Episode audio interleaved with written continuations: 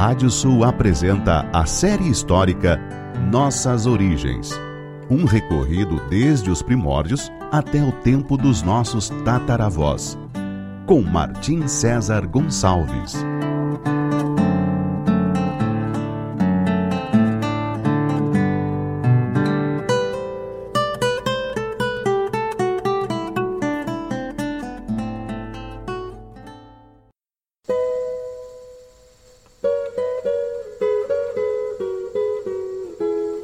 Série histórica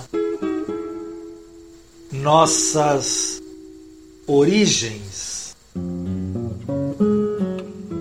da savana africana até a pampa ameríndia.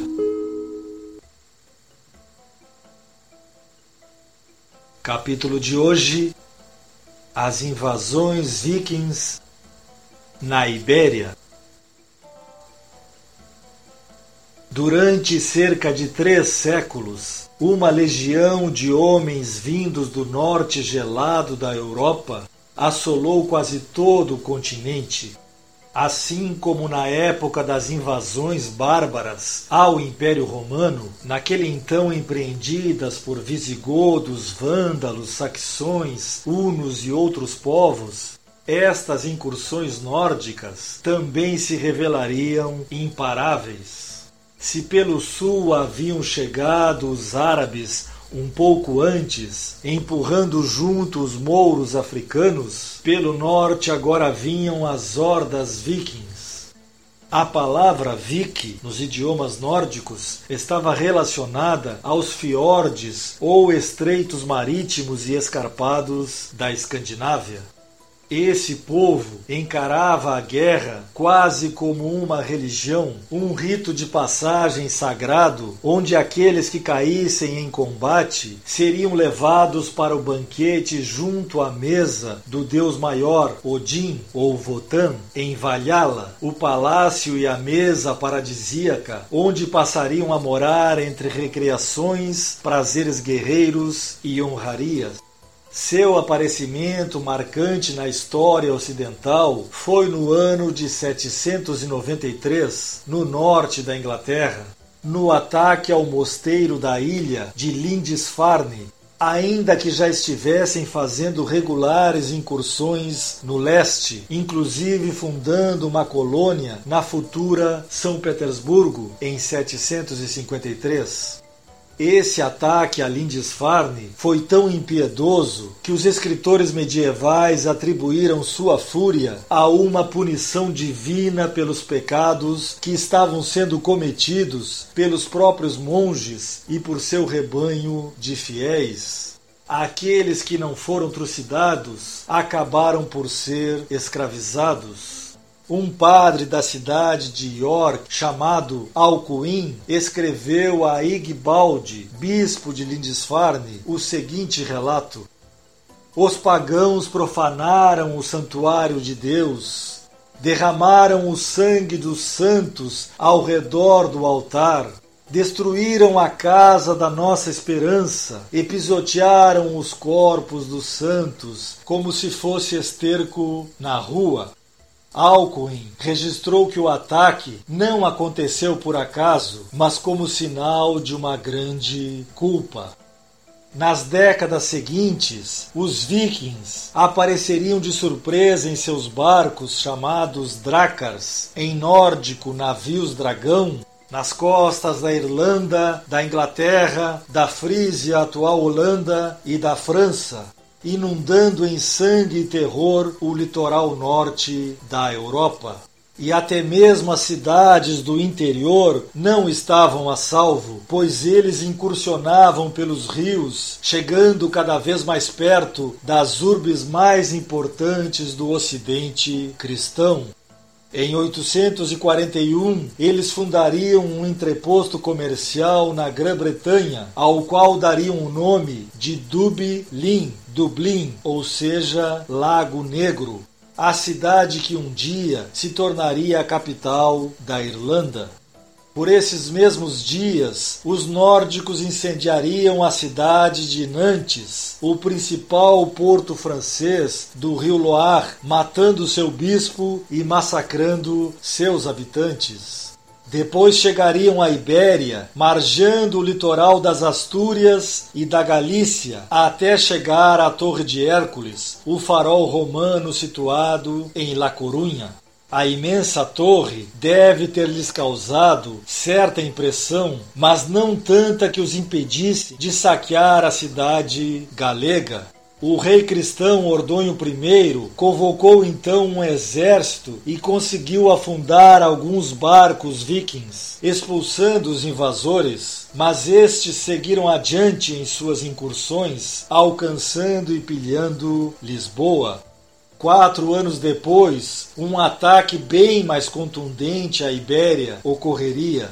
Os vikings arrasariam Riron e depois contornariam a Galícia, chegando novamente até Lisboa, saqueando-a outra vez. Em seguida tomaram Cádiz e Algeciras e depois subiram pelo rio Guadalquivir, pilhando a importante cidade andaluza de Sevilha durante sete dias. O terror dessa invasão deve ter deixado uma marca duradoura em seus habitantes sobreviventes.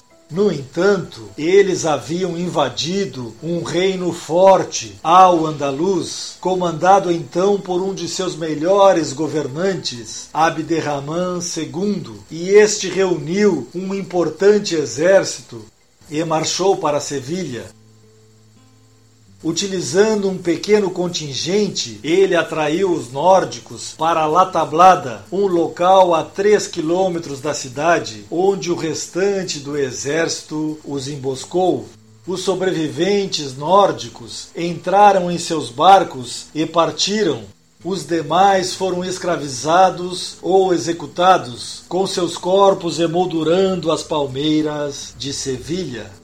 Os vikings só regressariam cerca de 15 anos depois, comandados por um de seus líderes mais famosos, Bior Flanco de Ferro, assolando a Galícia, Porto e Lisboa, que desta vez sofreu 15 dias de saque. Depois foram para o sul da Espanha, cruzando o Estreito de Gibraltar foram provavelmente os primeiros europeus do norte a entrarem pelo Atlântico nas águas do Mediterrâneo.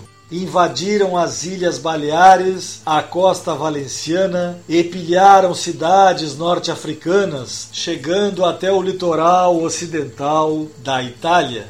Ao retornarem dessa impressionante incursão, trouxeram tesouros e escravos como butim de guerra o cronista irlandês Dualde Macfirbis registrou os nórdicos trouxeram consigo para a Irlanda uma grande hoste de mouros cativos. Por muito tempo permaneceram essas pessoas de tez escura na Irlanda. Alguns relatos dão conta de escandinavos lutando ao lado do rei de Pamplona contra os muçulmanos andaluzes. Porém, esse reino cristão espanhol sofreria muito mais tendo eles como invasores rotineiros, com seus soberanos se tornando reféns dos vikings como ocorreu nos anos de 858 e também no seguinte, quando o rei navarro Garcia Inigues foi sequestrado em busca de um valioso resgate.